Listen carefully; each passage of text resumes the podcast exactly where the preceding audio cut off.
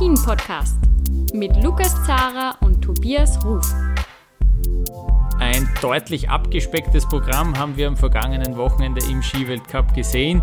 Ja, aufgrund des Wetters äh, wurden einige Rennen abgesagt. Äh, trotzdem zwei sind übergeblieben und die wollen wir in der neuen Ausgabe von Après Ski, der Alpin-Podcast von skionline.ch, analysieren. Mein Name ist Lukas Zara. Ich bin stellvertretender Chefredakteur bei Spox Österreich und auch heute analysiert mit mir mein Kollege Tobias Ruf von Chiemgau24. Hallo Tobias.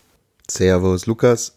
Ein abgespecktes Programm in der Weihnachtszeit, das tut vielleicht äh, gar nicht so schlecht. Wie schaut bei dir äh, das Ganze aus, die Vorbereitungen auf Weihnachten, äh, alles im Griff? Ja, du, ähm, mit besinnlicher Weihnachtszeit ist für einen Wintersport-Chef äh, und Journalisten leider nicht viel. Ähm, ich bin mitten in der Vorbereitung zur Vier-Schanzentournee, auf die ich mich sehr freue, mhm. wo ich auch vor Ort sein werde. Und da muss natürlich allerhand noch, allerlei noch organisiert werden. Und dann geht es im neuen Jahr weiter zum Biathlon nach Ruppolding, dann zum Hahnenkammrennen nach Kitzbühel, wo ich auch jeweils vor Ort sein werde. Also mit zur Ruhe kommen ist leider nicht viel, aber ich versuche mir die Momente rauszunehmen und mit der Familie dann doch besinnliche Weihnachten zu feiern. Und Sehr fein. Ja, ähm, ich werde dann sogar bei den Weltcuprennen in Lienz am kommenden Wochenende vor Ort sein. Davor geht es natürlich auch zur Familie, äh, die so ein bisschen in ganz Österreich verstreut ist, aber dann geht es eben nach Osttirol, äh, wo dann auch die Familie von meiner Freundin daheim ist und dann trifft sich das ganz gut. Dann habe ich mir gedacht, schaue ich einmal in Lienz vorbei äh, bei den Technikrennen von den Damen. Das äh, trifft sich ja dann ganz gut. Genau. Ähm, Vielleicht geht es dann wieder bergauf, ja? Rot-Weiß-Rot. ja, genau. Und ich hoffe, dass überhaupt äh, Rennen gefahren werden. Ich habe mir das Wetter angeschaut, es schaut auch gar nicht so gut aus. Da hat es auch deutlich ja, 5 bis 10 Grad sogar plus in Lienz. Aber die Schneekontrolle war positiv. Also ähm, ja, hoffentlich äh, finden dann dort Rennen statt. Äh, bei den Damen jetzt am vergangenen Wochenende, die wollten ja in Val d'Isère fahren. Eine Abfahrt und eine Kombination. Äh, beides ist eben dem Wetter zum Opfer gefallen. Äh, schon am Samstag wollte man die Abfahrt fahren, dann äh, hat das Wetter nicht gepasst, dann hat man die Abfahrt auf Sonntag verschoben, aber auch da ist sie, ähm, ja, ist sich die Abfahrt einfach nicht ausgegangen, ähm, wurde also auch abgesagt. Bis jetzt steht auch noch nicht fest, wo äh, die Rennen eventuell nachgeholt werden sollen oder können. Ähm, also mal schauen, vielleicht äh, fallen die Damen dann auch äh, um diese Rennen um. Äh, soll eine Entscheidung dann in dieser Woche fallen. Aber deswegen konzentrieren wir uns also jetzt dann voll und ganz auf die Herrenrennen, wo es ja auch eine Absage gegeben hat, aber schon am Freitag fand der Super-G statt äh, und zwar in Gröden sind sie gefahren. Und äh, Vincent Griechmeier hat das Rennen gewonnen in Gröden, den Super-G. Äh, er hat gewonnen vor Schettil Jansrud, 500 Vorsprung auf den Norweger und dritter Thomas Dresen mit 22 Hundertstel Rückstand. Man muss dazu sagen, die Bedingungen waren ja, furchtbar eigentlich. Es hat Regen gegeben, es hat Schneefall gegeben, Nebel, ähm, Startintervall wurde verkürzt. Natürlich wurde der Start herabgesetzt, äh, aber es wurde zu einem absoluten Geduldsspiel, weil vor allem der Nebel das Problem war für die, für die Läufer. Ähm, es wurde zweimal äh, zum Teil sehr lange unterbrochen. Das erste Mal schon nach vier Fahrern musste das Rennen unterbrochen werden für gut eine halbe oder dreiviertel Stunde, sowas in der Richtung. Und dann nach den ersten 20 Läufern noch einmal sogar über eine ganze Stunde. Und dann, ich habe äh, nachgeschaut, es müssten drei, dreiviertel Stunden gewesen sein, äh, vom ersten Fahrer, vom Peppi Ferstl bis dann auch der letzte Fahrer, also der letzte Fahrer, der noch fahren hat dürfen, äh, im Ziel war und bis Vincent Kriechmeier dann als Sieger festgestanden ist. Das war ein bisschen chaotisch, äh, ein äußerst langes Geduldsspiel. Sie wollten es dann durchboxen und es ist dann doch ja, den Umständen entsprechend eigentlich ein faires Rennen gewesen, bis auf die, die mit einer hohen Startnummer dann nicht mehr fahren konnten. Aber Vincent Griechmeier hat sich eben äh, das dritte Podest in, in diesem Jahr für ihn geholt und den dritten Sieg in seiner Karriere im Super-G. Und da äh, hören wir vielleicht gleich einmal rein, was er zu diesem ja, Geduldsrennen und äh, chaotischen Rennen äh, zu sagen hat. Yeah, you, say it. It was really difficult. Um, the, wait, waiting in the finish. Um, the the slope was really good. Um, the weather was really bad, but they made a fantastic job. Um, yeah, the the course setting from the Norwegian coach was was really fast, and I know I have to go as straight as possible. And yeah, I made a fantastic race, and I'm really proud about my result. But it's it's always nice. It's my third victory in Super G, you stated, and or in here in Val Gardena, it's it's a lot of history here, and yeah, it's nice to be on the top of the podium. Vincent Griechmeier also sehr erfreut über seinen dritten Weltcupsieg im Super-G. Ähm, und ich habe schon angesprochen, auf Platz 3, sehr erfreulich äh, aus deutscher Sicht, Thomas Dresen, erneut ein Podestplatz. Äh, Tobias, das war ähm, ja wieder mal eine Wahnsinnsleistung vom, vom Thomas. Ja, irre, irre. Also er begeistert und überrascht mich doch immer wieder, weil es im Super-G noch nicht so gelaufen ist in dieser Saison. Also das war alles ordentlich. Wir wissen, Abfahrt ist die Paradedisziplin von Thomas Dresen. Und er kann im, ist im Super-G natürlich auch ähm, da schon immer mit dabei unter den besten, besten 20, wenn es sehr gut läuft, unter den besten 10. Dass er da jetzt aber den dritten Platz rausknallt, Wahnsinn. Und wir haben ja wie immer geschrieben während den Rennen, da äh, findet immer ein rege, reger Austausch zwischen Lukas und mir statt. Und ich habe es geschrieben, wenn diese Strecke noch ein bisschen länger gewesen wäre, dann hätte Thomas Dresen das Rennen gewonnen, mhm. weil er oben eigentlich, ja, relativ weit weg war. Also es sah oben nicht danach aus, dass er aufs Podest fährt. Ist dann aber unten wahnsinnig gut ins Gleiten gekommen und hat unfassbar viel Tempo aufgenommen. Und wenn dem Dresen das von der Linie her ausgeht, dass er eben perfekt in eine Gleitpassage reinkommt und er den Speed aufnehmen kann, hat auch super Material gehabt, weil er wirklich deutlich schneller war als die anderen. Und hat unten raus hat er Hundertstel um Hundertstel um Hundertstel aufgeholt. Und boah, wenn das noch ein, ein Stücker länger gegangen wäre, dann wäre der Vincent Kriechmeier gewackelt, Lukas. Da sind genau, wir uns genau, einig, oder? Ich habe äh, hab dir dann auch geschrieben, es ist immer ein bisschen der Berg ausgegangen. Äh, das war wirklich beeindruckend. Äh, Vincent Kriechmeier hat eine wirklich gute Linie gefunden in der Chaslatwiese, hat eine gute Höhe gehabt und dadurch sehr viel Tempo in den Schlusshang mitgenommen. Der Kurssetzung war ziemlich direkt, das war vom Norweger gesetzt. Äh, es war ein ziemlich flotter Super-G und eigentlich haben alle Läufer unten auf Kriechmeier auch nochmal verloren. Also so ging es ja auch dem Schettil Jansrud zum Beispiel, der noch, äh, der noch äh, großen Vorsprung gehabt hat bei der letzten Zwischenzeit, hat dann unten verloren. Und dann kommt der Thomas Dresden wirklich als, eigentlich, also was ich mich so erinnern kann, als fast einziger, der dann noch so viel sogar, so viel Zeit äh, auf äh, Kriechmeier rausgeholt hat, das war unglaublich, ja. Äh, das war wirklich interessant. Aber ähm, was ich auch noch interessant gefunden habe, Thomas Dressen hat nach dem Rennen dann nochmal davon gesprochen, dass ihm die schwere Verletzung von vor mittlerweile über einem Jahr, äh, die er sich im Knie zugezogen hat, dass ihn die nach wie vor ein bisschen beeinträchtigt. Hört mal kurz uns an, was äh, Thomas Dresden dazu sagt. I mean, it's just unbelievable because uh, when I think back, Beaver Creek Super G, I was struggling really a lot. Uh, also with confidence a little bit in Super G. So today and even yesterday after the training or before the training, my knee was swollen. So also in the morning was swollen today, and I wasn't sure 100% and just thought, okay just make a clean run, let the skis run, and have fun. And during skiing, it was just really I enjoyed it a lot. And yeah, when I crossed the finish line and saw thirds uh, coming across the board, it was really a lot of fun. Yeah. Also Dresden spricht nach wie vor von sogar von Schmerzen und von Schwellung äh, im Knie. Das ist ja unglaublich, unvorstellbar, wie man sich dann äh, da überwinden kann und äh, umso äh, verrückter, dass er da aufs Podest gefahren ist. Ja, da sieht, da sieht man wieder, was das für wilde Hunde einfach sind, diese ja. Speed, Speedfahrer und Speedfahrerinnen.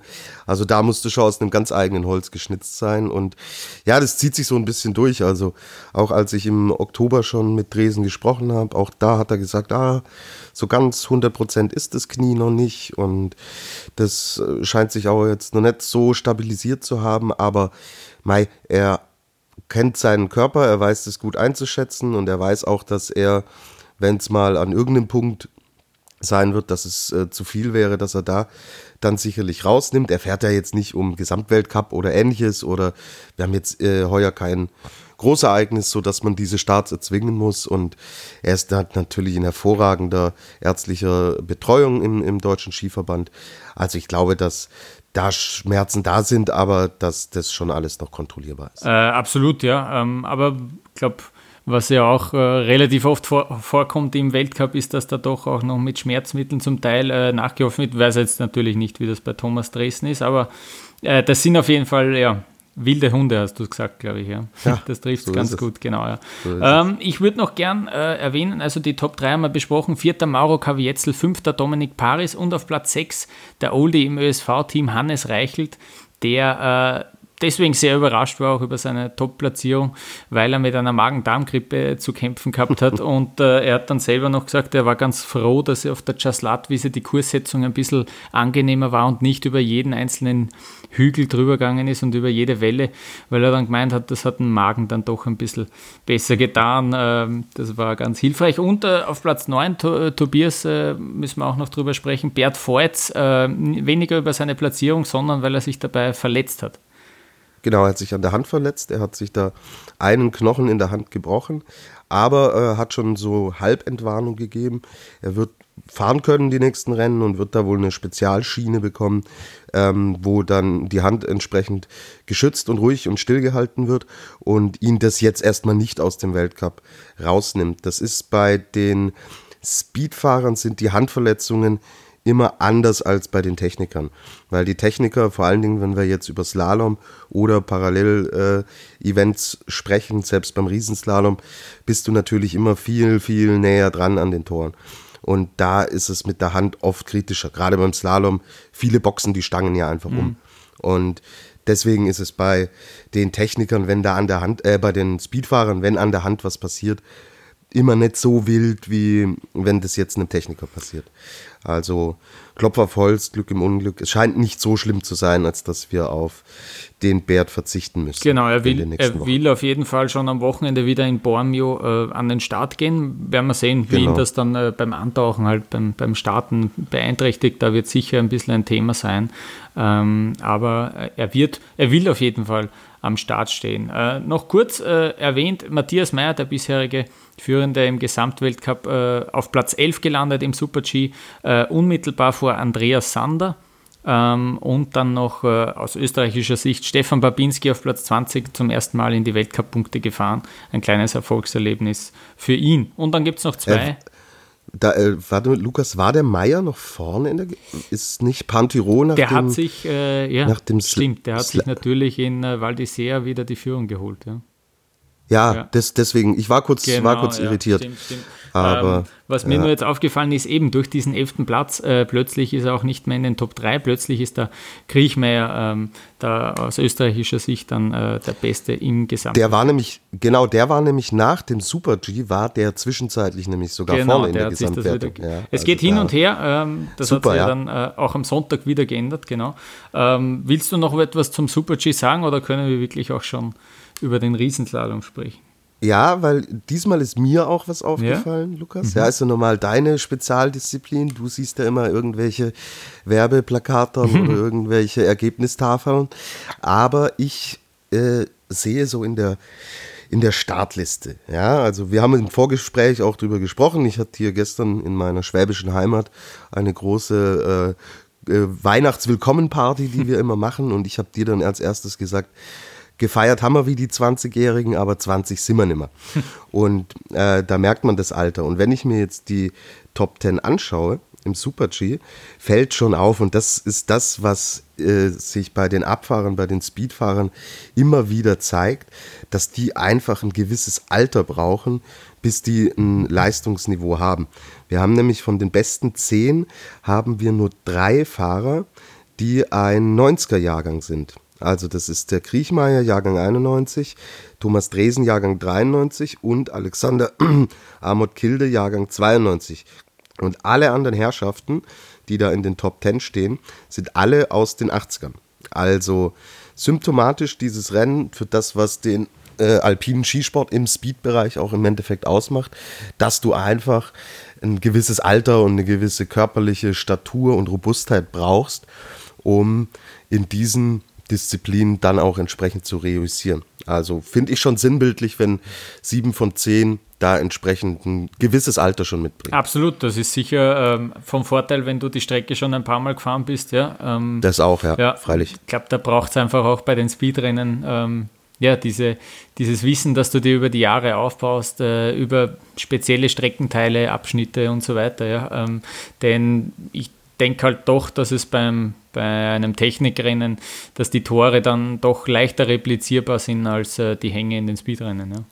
Ja, und du fängst einfach auch, ja, im, äh, im Kindesalter fängst du ja einfach auch natürlich schon mit diesen ganzen technischen Disziplinen an. Das heißt, du hast natürlich als junger Skifahrer auch schon wesentlich mehr Slalom und Riesenslalom Kilometer in den Beinen, als es dann in den Speed-Disziplinen ist, weil man da natürlich abwartet, bis eine gewisse Körperlichkeit da ist, um dann dort entsprechend die, die Trainings dann auch zu setzen und sie zu intensivieren. Also es ist deswegen kein Wunder, dass wir sehr, sehr häufig sehr junge Athleten im Slalom oder im Riesenslalom dann mit vorne dabei haben. Es in der Abfahrt aber in der Regel dann äh, und im Super-G dann immer doch ein, ein bisschen dauert. Also da bestätigt sich mal wieder, wie sich so eine Skikarriere dann auch entwickeln kann. Und als allerletztes ist mir noch aufgefallen, weil wenn wir vom Thema Alter sprechen, Lukas, mhm. der, die FIS hat uns nicht gehört. Ja, es ist immer noch dieses Bild von Thomas Dresen in der Ergebnisanzeige der FIS. Also Leute, geht's unbedingt auf die Homepage des Internationalen Skiverbandes unter Sektion Alpin. im Bereich Kalender und Ergebnisse. Sucht euch den Super G jetzt von Gröden raus und schaut euch das Bild von Thomas Dresen an. Weltklasse. Herrlich, Sieht ja. aus wie 16. Schaut, schaut, wirklich ein bisschen wie ein Schulfoto aus, muss ich sagen. Ja. Oder? Ja. Es ist ja unglaublich. Herrlich. Ja. Also unser Podcast-Ziel, Lukas, ist, dass wir das dieses Jahr noch äh, schaffen, dass da mal ein gescheites Foto reinkommt. Ja? Schauen wir, ja. Schauen wir, ob wir das zusammenbringen. Ähm, Passt. Auf jeden Fall wechseln wir vielleicht äh, kurz zum Samstag noch, denn da am Samstag mhm. ist äh, nichts passiert. Äh, die Abfahrt wurde eben abgesagt.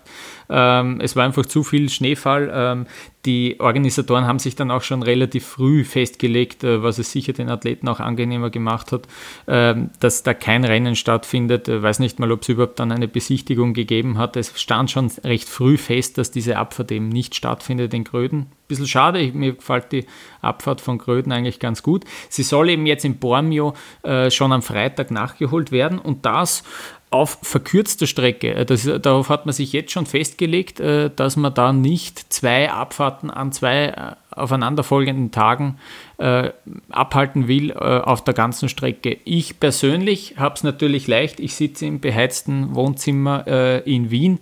es schüttet gerade draußen, aber ähm, trotzdem finde ich, das ist ein bisschen komisch, weil darauf trainieren doch die Abfahrer ja, den ganzen Sommer hin, die ganze, ihr ganzes Leben hin, dass sie dann äh, Rennen fahren können. Das finde ich ein bisschen komisch, dass man da sich schon im Vorhinein äh, darauf einigt, dass das auf verkürzter Strecke stattfindet.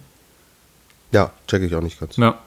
Ähm, sei es wie es sei, äh, vielleicht ja auch ein bisschen organisatorische Dinge, vielleicht stehen die auch dahinter, aber ich denke mir, ja, die Trainings wärst du ja sonst auch gefahren. Ähm, TV-Bilder müssen natürlich produziert werden, aber die pro produziert man ja dann tags darauf eben auch. Aber gut, ähm, wir sehen also eine kurze Abfahrt und eine normale Abfahrt, wenn es das Wetter zulässt, äh, am kommenden Wochenende. Am Sonntag hin wiederum haben wir einen, ja, vergleichsweise recht kurzen Riesenslalom von Alta Badia gesehen. Es war erneut das Wetter nicht gut. Äh, man hat mit dem Start heruntergehen müssen.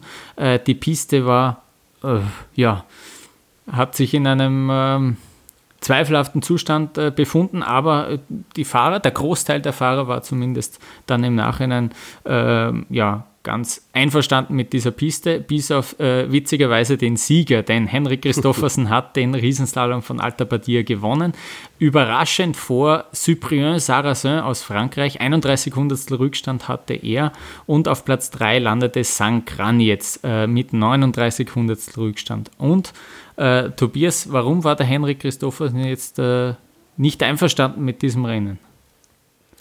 Seiner Meinung nach war es zu gefährlich. Also er mhm. kam im Ziel an und hat unten schon ge geschimpft wie ein Rohrspatz, wie man auf gut ja. Deutsch sagt, dass ja. das alles zu gefährlich sei und dass man äh, das Rennen äh, hätte nicht austragen dürfen.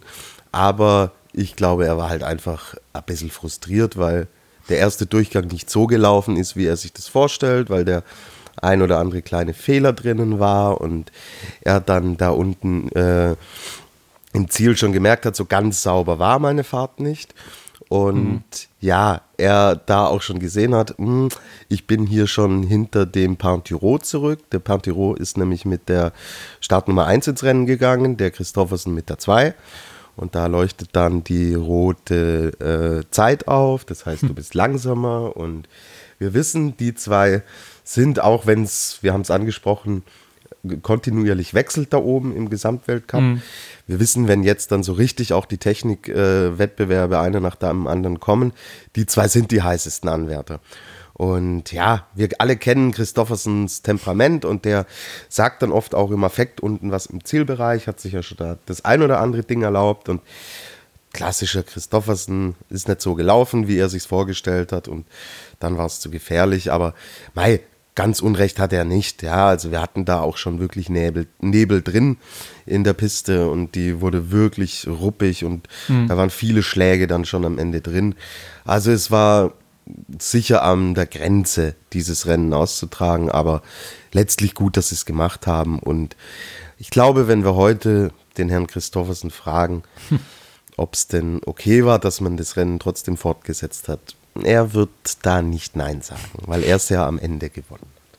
Es war für mich das absolute Highlight von dem ganzen Rennen. Einerseits, wie Christoffersen sich ja eigentlich wirklich fast als einziger von den Athleten wirklich so aktiv gegen diese Austragung des Rennens äh, ja, positioniert hat.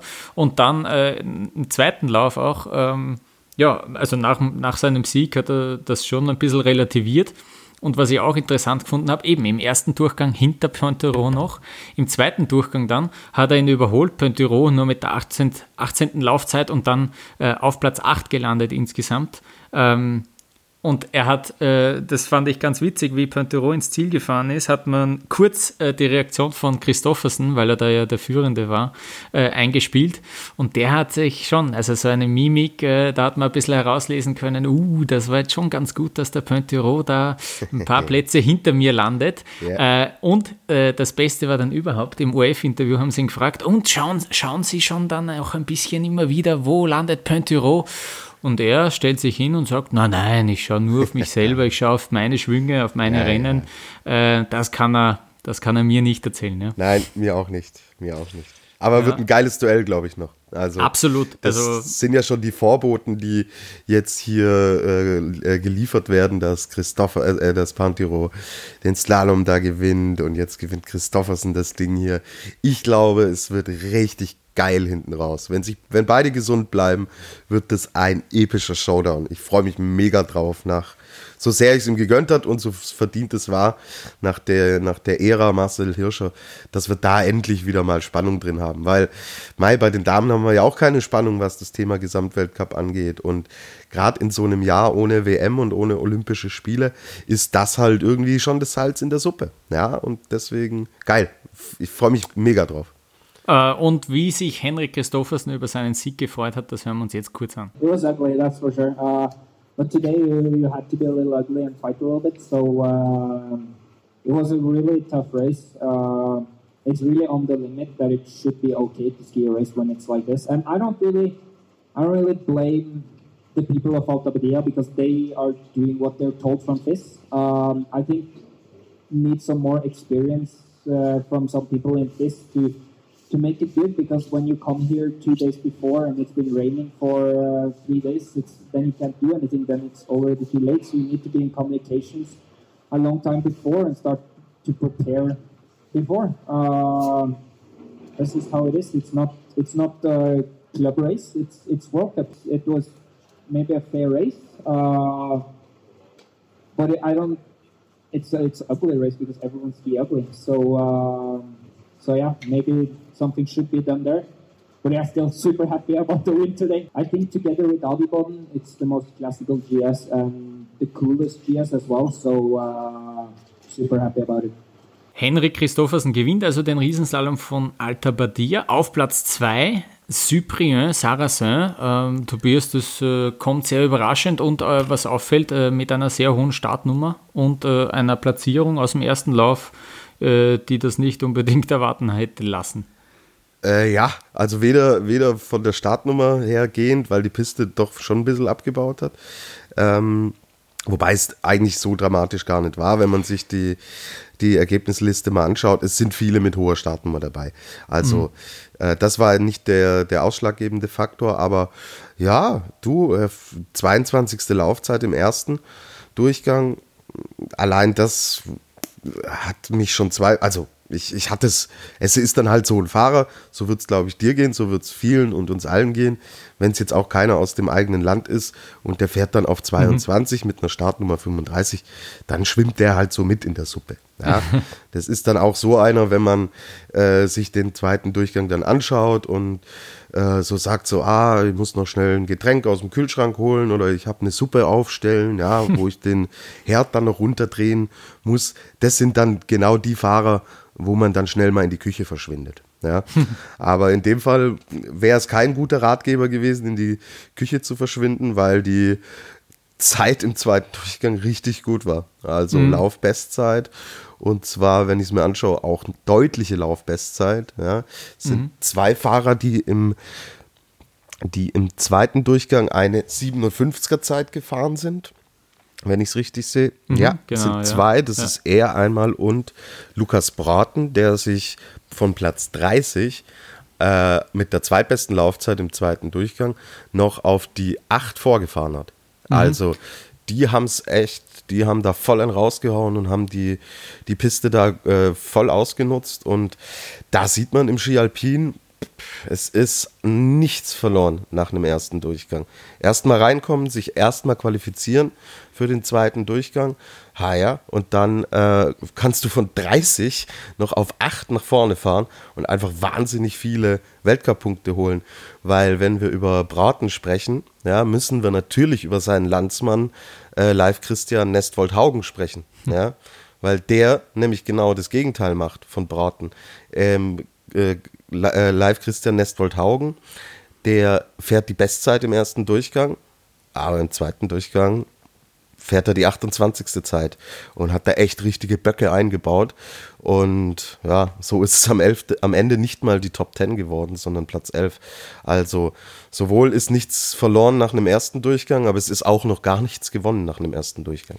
Ich könnte mich äh, nicht erinnern, dass ein Rückstand von einer Sekunde 30 äh, das absolute Maximum ist, dass du dich für einen zweiten Durchgang qualifizieren darfst. Und das war hier der Fall. Ähm, denn genau das war der Rückstand von Lukas Braten äh, auf ähm, Henrik Christoffersen. Äh, ein bisschen mehr war es auf live Christian Nestwoldhaugen. Aber es war eineinhalb Sekunden Rückstand. Äh, es war also extrem enges Rennen schon äh, nach dem ersten Durchgang, ähm, eben auch auf verkürzter Strecke. Das hat natürlich dazu beigetragen. Und im zweiten Durchgang extrem ruppige Piste. Ich sage dann immer gern, da brauchst du eigentlich einen guten Zahnarzt, sonst äh, haut dir da die ganzen Füllungen raus. Ja. Ähm, das hat der Cyprien Sarrazin ähm, am besten äh, geschafft, im zweiten Durchgang mit dieser ruppigen Piste zurechtzukommen. Und äh, hören wir kurz rein, was er zu seinem überraschenden Podestplatz zu sagen hat. I'm really happy and, and surprised, a bit surprised uh, to be, be there. I'm glad to be back on the fight. And, yeah, thanks to all my team to yeah, believe in me and uh, help me during this uh, difficult moment. A what the fucking release. Cyprien Sarrazin landet also auf Platz 2, finde ich auch einen schönen klingenden Namen, äh, den spricht man gern aus.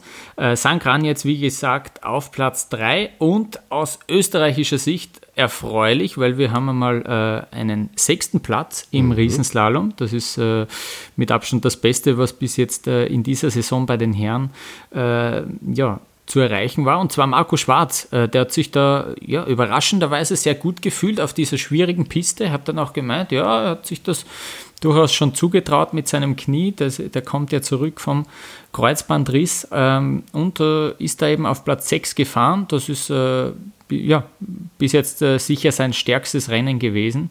Äh, also da zeigt die Formkurve dann schon mal leicht nach oben. Sein großes Ziel ist es ja jetzt dann im Jänner bei den ganzen Slalom-Klassikern wirklich auf dem, äh, ja, auf dem Zenit seiner Leistung in dieser Saison zu kommen. Äh, auf Platz 5 unmittelbar vor Marco Schwarz ist Marco Odermatt gelandet und da steht jetzt noch ein großes Fragezeichen hinter ihm, denn äh, einerseits äh, Zweiter nach dem ersten Durchgang, super Leistung und dann hatte er im zweiten Durchgang im oberen Streckenabschnitt einen Fehler eingebaut und zwar ist er da so unglücklich mit dem, ja, mit dem Außenski, verkantet, dass es ihm sogar das Bein kurz äh, in die Luft geschleudert hat äh, und dabei dürfte er sich am Knie verletzt haben. Äh, noch steht die genaue Diagnose nicht fest. Äh, das Schweizer Verband vermutet äh, eine Meniskusverletzung.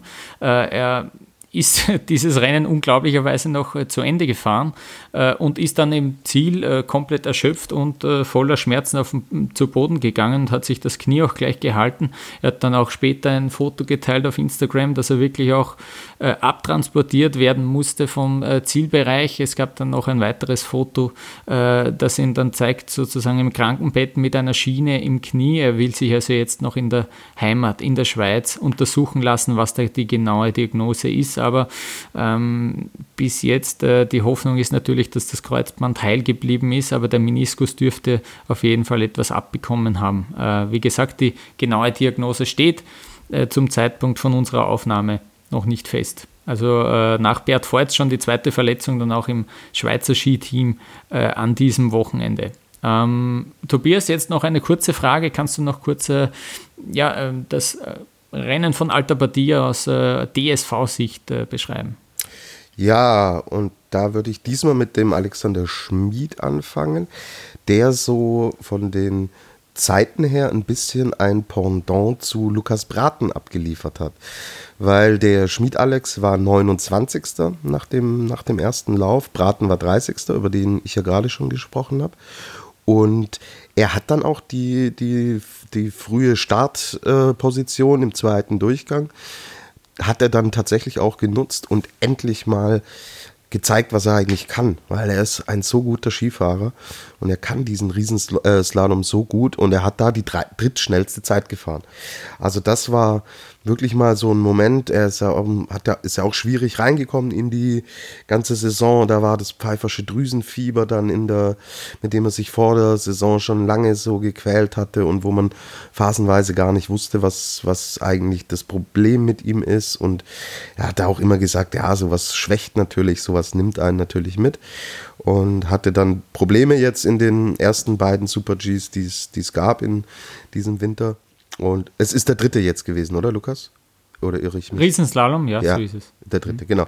Und die ersten beiden in Sölden und in Beaver Creek liefen dann jetzt auch nicht so, waren in Ordnung, aber liefen nicht so, wie er sich das auch vorstellt und was er kann. Und das ist ein Punkt, den wird er wirklich mitnehmen und das wird einen Schub geben und das wird Selbstvertrauen geben. Und er hat auch im Zielbereich dann schon gesagt, so ja, genau solche Läufe braucht es dann halt auch, ja, um das Selbstvertrauen aufzutanken und um in diesem engen Feld halt auch zu, zu konkurrieren. Ja. Er ist damit 13. geworden und ja, du bist ja nicht weit weg. Ja, also du hast es angesprochen, diese engen Abstände, Mai eineinhalb Sekunden, das hat der Hirscher früher alleine rausgefahren auf hm. den zweiten. Mhm. So. Und jetzt ist es die Differenz zwischen dem ersten und dem 30. Und es äh, kristallisiert sich heraus, ähnlich wie auch bei den Damen, dass dieser Riesenslalom äh, heuer einfach eine wahnsinnig umkämpfte Geschichte ist, wo es super eng zugeht und wo super viele Namen in der Verlosung stehen und wo ein erster Durchgang noch lange kein Indikator aufs Endergebnis ist. Und das wurde in diesem Rennen, klar auch natürlich mit den äußeren Bedingungen im Hintergrund äh, begünstigt, wurde das mal wieder gezeigt. Das ist ein super spannendes Format. Genau, das war die erfreuliche deutsche Komponente in diesem Rennen in Alta Badia. Und dann gibt es aber eine, die mir ein bisschen Sorgen gerade macht. Das ist Stefan mhm. Luiz, der als 31. hauchdünn diesen zweiten Durchgang verpasst hat. Und wenn man sieht, was Startnummer 30, Braten, 29 Schmied äh, und so weiter, was die mit den, äh, mit den frühen Startpositionen, was die noch hingekriegt haben, ärgert es mich doch sehr, dass der Stefan nicht im zweiten Durchgang starten durfte. Mhm. Weil auch für ihn wäre das natürlich jetzt die perfekte Gelegenheit gewesen, bei einer noch guten Piste zu zeigen, hey, ich bin noch da, ich gehöre noch äh, zur Weltspitze und ich gehöre da vorne rein. Und da hätte er sich sicherlich äh, einerseits viel Selbstvertrauen geholt, andererseits und was bei Schmid sehr positiv ist, dass du durch so eine Platzierung natürlich auch im Bereich der Startnummern dann immer weiter äh, in den Bereich rutscht, wo du auch mal gute Startnummern hast. Bei Lutz baut es halt jetzt langsam ab und er war extrem frustriert als er ins Ziel gefahren ist und hat sich mega geärgert und ja, es, es arbeitet in ihm. Also ich habe ihn jetzt auch schon zwei oder dreimal getroffen und wenn man ihn jetzt so sieht, das hat er sich doch ganz, ganz anders vorgestellt, weil das hm. ist bislang hm. leider überhaupt nichts und Stefan Lutz kommt von ganz oben, ja, und ist jetzt an dem Punkt angekommen, wo es dann nicht für den zweiten Durchgang reicht und boah, ja, der ist so ehrgeizig und er hat so viel drauf und er weiß das auch. Und wenn dann so ein Ergebnis steht, nicht gut. Das hätte, es wäre mir schon lieb gewesen, wenn er da in zweiten gekommen wäre. Aber du, es ist zwar Weihnachten, aber ich brauche mir da jetzt ja nichts wünschen. Es mhm. ist wie es ist, aber so ganz dramatisch ist die Situation nicht. Weil, wenn wir mal seinen Lauf anschauen, ähm, war der Lauf gut. Er war eigentlich voll mit dabei.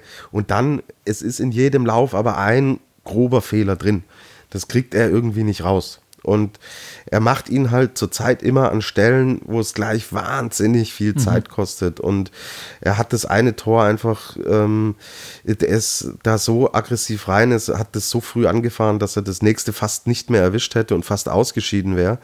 Was ja im Endeffekt noch schlimmer gewesen wäre, weil wir hatten in Beaver Creek dann schon den Ausfall und ähm, wenn es jetzt wieder passiert wäre, ja, dann. Ist auch nicht gut für die Birne, ja.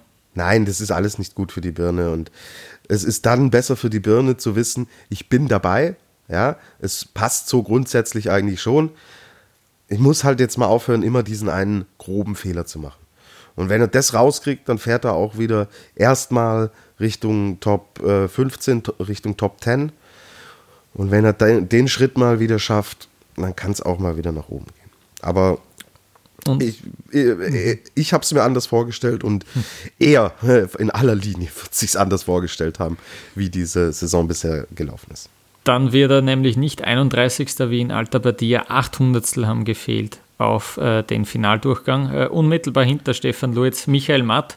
Da ist es mit der Startnummer noch ein bisschen kritischer. Der ist mit Startnummer 62 ins Rennen gegangen, hat einfach noch sehr wenige äh, Ergebnisse im Riesenslalom. Dem haben 11 Hundertstel auf den zweiten Durchgang gefehlt. Also äh, auch er teilt sich eigentlich das Schicksal ein bisschen äh, mit Stefan Luiz.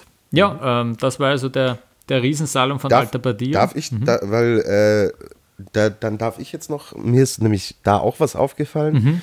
weil ich mhm. ja vorhin über das Alter gesprochen habe.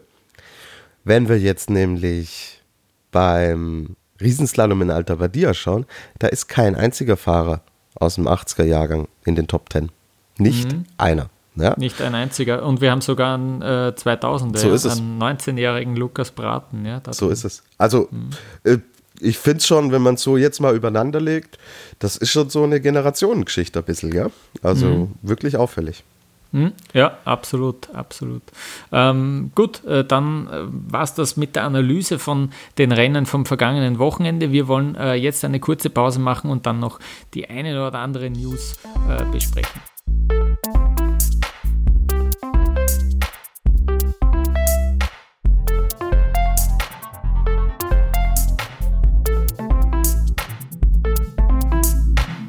Ein Thema, das wir jetzt noch zum Schluss besprechen wollen, äh, behandelt die Trinkflaschen. Ähm, es äh, ist nämlich so, dass sich das äh, deutsche Fernsehen überlegt hat, dass sie die Trinkflaschen bei Interviews äh, verbieten wollen. Denn äh, das Ganze ist ihnen zu viel geworden, dass da jede Athletin, jeder Athlet mit einer eigenen Trinkflasche vorbeikommt und bevor er oder sie das erste Wort noch sagt, äh, noch einen großen, kräftigen Schluck aus dieser Flasche oder Dose oder es gibt ja sogar Tetrapacks, es gibt ja sogar ein paar, die mit einem Tetrapack dort aufkreuzen, ähm, dass die dort noch einen Schluck nehmen. Ähm, Tobias, ist das eine gute Idee, das zu verbieten oder nicht und warum?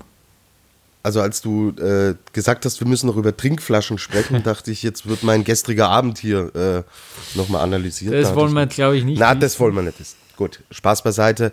Ich finde es einfach nur eine Sauerei, dass diese Thematik so äh, aufgezogen wird.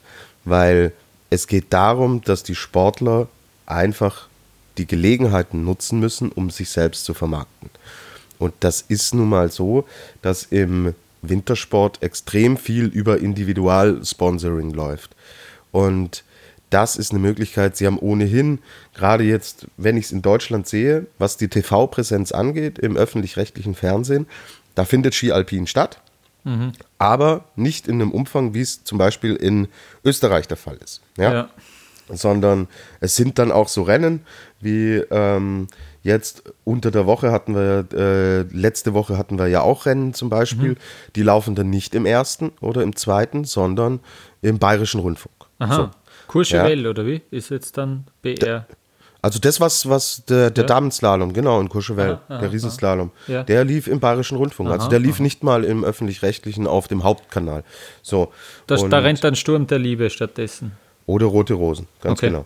Und ähm, ja, das, das ist das eine. Das heißt, die TV-Präsenz ist eh schon im Vergleich jetzt zu anderen Sportarten wie Biathlon oder so, wo was wirklich äh, natürlich auch die, die meisten Zuschauerzahlen generiert. Es ist auch hier natürlich nur äh, Nachfrage und Angebot. Ähm, stehen da in einem, in einem Pendel. Das ist überhaupt nicht der Vorwurf, aber es ist eh schon überschaubar. Und dann nimmst du den Athleten im Endeffekt auch noch genau diese Möglichkeit, ihre Werbepartner, ohne die es schwierig wird, Wintersport, gerade so einen teuren Wintersport wie Ski Alpin, ähm, auf die Beine zu stellen und umzusetzen.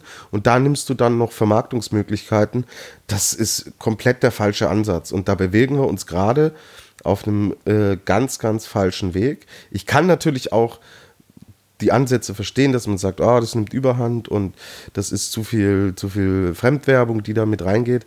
Aber Mai, Leute, wir müssen uns doch hier erstmal wirklich darauf konzentrieren, dass die Sportler auch in Deutschland und äh, in anderen Ländern, dass sie ihren Sport auf diesem hohen Niveau ausüben können. Und der Sport entwickelt sich so krass weiter, dass er halt auch immer kostspieliger wird.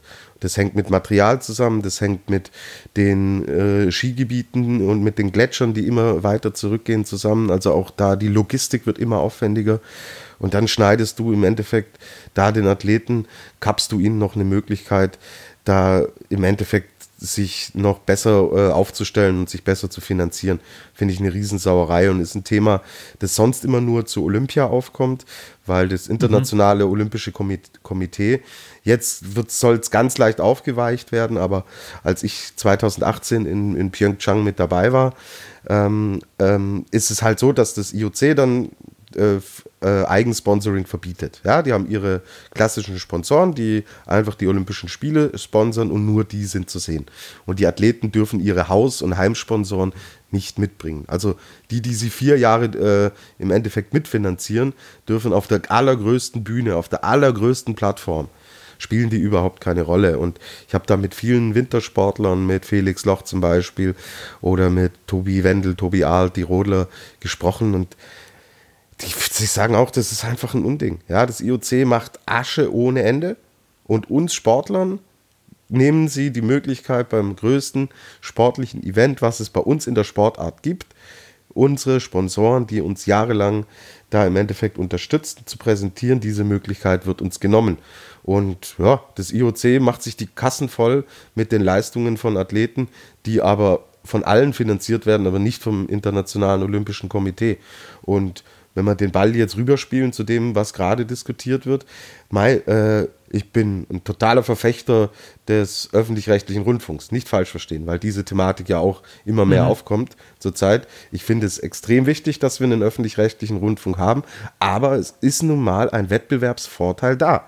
Lukas, wir beide sind auch Medienschaffende und wir werden nach Zahlen bemessen und werden da entsprechend nach äh, Werbepartnern, die wir durch gute Zahlen auf unsere Webseiten bekommen, werden wir auch finanziert. Und der öffentlich-rechtliche Rundfunk geht immer mit einem riesigen Vorsprung auf alle anderen Konkurrenten in, in so ein Jahr, weil sie einfach halt standardmäßig ihre Rundfunkgebühren kassieren.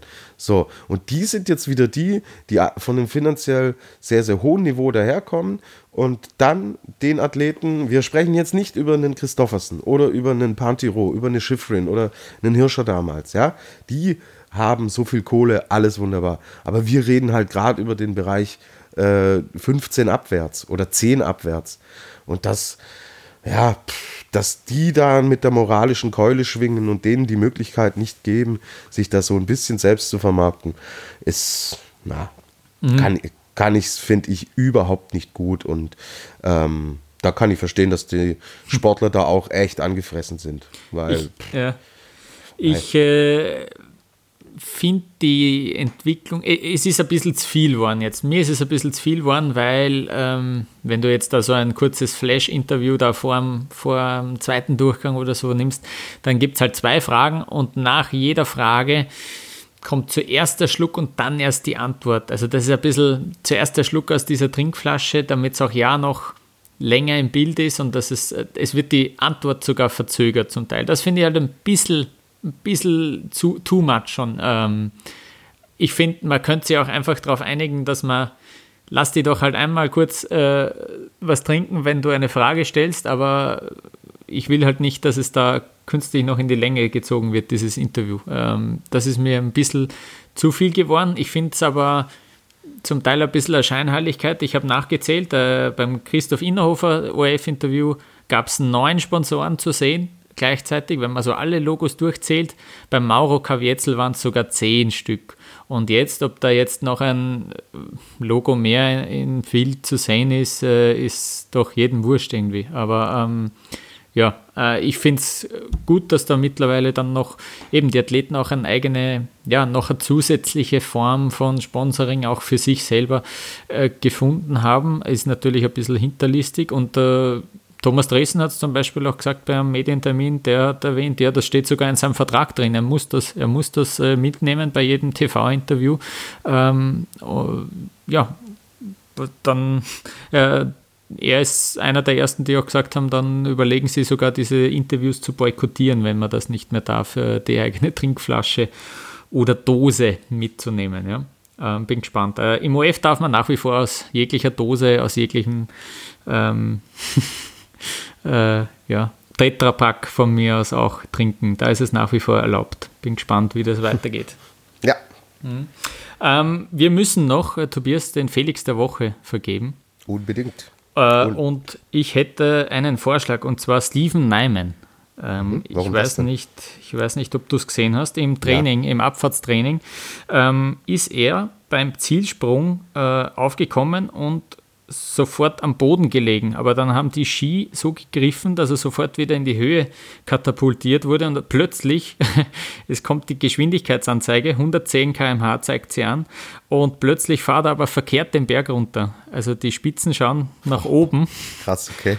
Äh, aber der Steven Nyman hat das irgendwie geschafft mit seiner Körperbeherrschung, dass er sich wieder in die richtige Richtung dreht. Unglaublich. Also man sieht es leider dann nur, äh, man sieht es auf Instagram, ich werde es dann auch noch äh, bei uns auf Instagram und auf unseren sozialen Netzwerken teilen. Äh, man sieht es leider nur in Zeitlupe, man sieht es nicht in echter Geschwindigkeit, äh, aber das schaut unglaublich aus, wie er mit 110 km/h verkehrt den Berg runterfährt. Steven Neiman, der hat sich aus meiner Sicht den Felix der Woche auf jeden Fall verdient dafür. Dann soll er ihn haben. ähm, sehr gut. Ähm, also der Felix der Woche geht in die USA und ich schaue schon auf den Weltcup-Kalender. Wie geht es jetzt weiter? Wir haben es schon äh, besprochen, dass in Bormio zwei Abfahrten stattfinden, aber auch die erste Kombination im neuen Winter, die gibt es dann am Sonntag. Und bei den Damen steht ein Riesenslalom und ein Slalom in Lienz auf dem Programm. Also da sind die Technikerinnen wieder gefragt. Ähm, ja, genau, und, und wir zeichnen am Montag auf, am Montagnachmittag Und das ist am Abend noch der Parallelriesenslalom in Alter Badier. Genau, also jetzt genau in wenigen Stunden findet der statt. Äh, der wird deswegen also auch nicht in dieser Folge besprochen. Genau. Und nächste Woche, Tobias, werden wir uns dann noch einmal äh, ja, im alten Jahr, im 2019er Jahr zusammensetzen und eine letzte Folge aufnehmen. Genau, richtig. Da sprechen wir dann über die Rennen, die dann jetzt noch so laufen und ich erzähle ein, zwei Geschichten auch von der Vier-Schanzentournee. Ich fasse mich da aber kurz, wir sind ja immer noch im Ski Alpin, mhm. aber bin da natürlich vor Ort und unterwegs und das ist sicher spannend. Und dann wollen wir auch noch das Ski-Alpin-Jahr 2019 ausklingen lassen. Keine Angst, es wird kein Jahresrückblick äh, mit Günther Jauch und Thomas Gottschalk, sondern Lukas Zara und Tobias Ruf werden kurz über ein paar Momente, die uns bewegt, beschäftigt, überrascht und enttäuscht haben im Jahr 2019 sprechen. So, und Lukas, ich muss jetzt los. Ich habe immer noch nicht alle Weihnachtsgeschenke. Jetzt wird es langsam eng. Ich muss jetzt hier den äh, Christoffersen Turbo einschalten. Heißt, erster Durchgang nicht so gut, da habe ich zu viel geflucht und jetzt muss ich kurz vor Tore-Schluss, muss ich nochmal alles raushauen. Also Christoffersen geht Geschenke kaufen. Lukas, ich wünsche dir ganz frohe Weihnachten. Ähm, komm danke, gut durch. Danke, Viel ja. Spaß in Lienz, mir schreiben eh.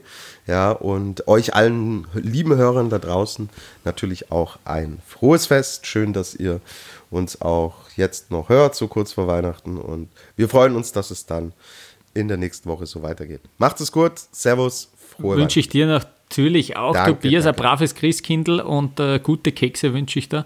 Ähm, stärkt dich gut vor der Vierschanzentournee. Und wir würden uns äh, ein, als Weihnachtsgeschenk unbedingt wünschen, wenn euch äh, gefällt, was äh, wir da in diesem Podcast veranstalten, dass ihr es einfach weitererzählt an andere skibegeisterte Freunde, Kollegen äh, oder einfach äh, in der U-Bahn einmal auch Gespräche starten mit wildfremden Leuten, dass da einen Alpin-Podcast gibt. vielleicht sind die dann auch interessiert daran. Ähm, uns kann man man erreichen über Twitter, Facebook und Instagram, jeweils unter Après-Ski Podcast zusammengeschrieben. Ähm, ja, wie gesagt, wir werden uns dann nächste Woche noch einmal melden mit, einem, äh, mit einer Analyse zu Lienz und zu Bormio. Bis dahin wünschen wir euch frohe Weihnachten, ein schönes Fest, äh, eine schöne Zeit mit euren Liebsten und äh, wir hören uns dann nächste Woche wieder. Servus!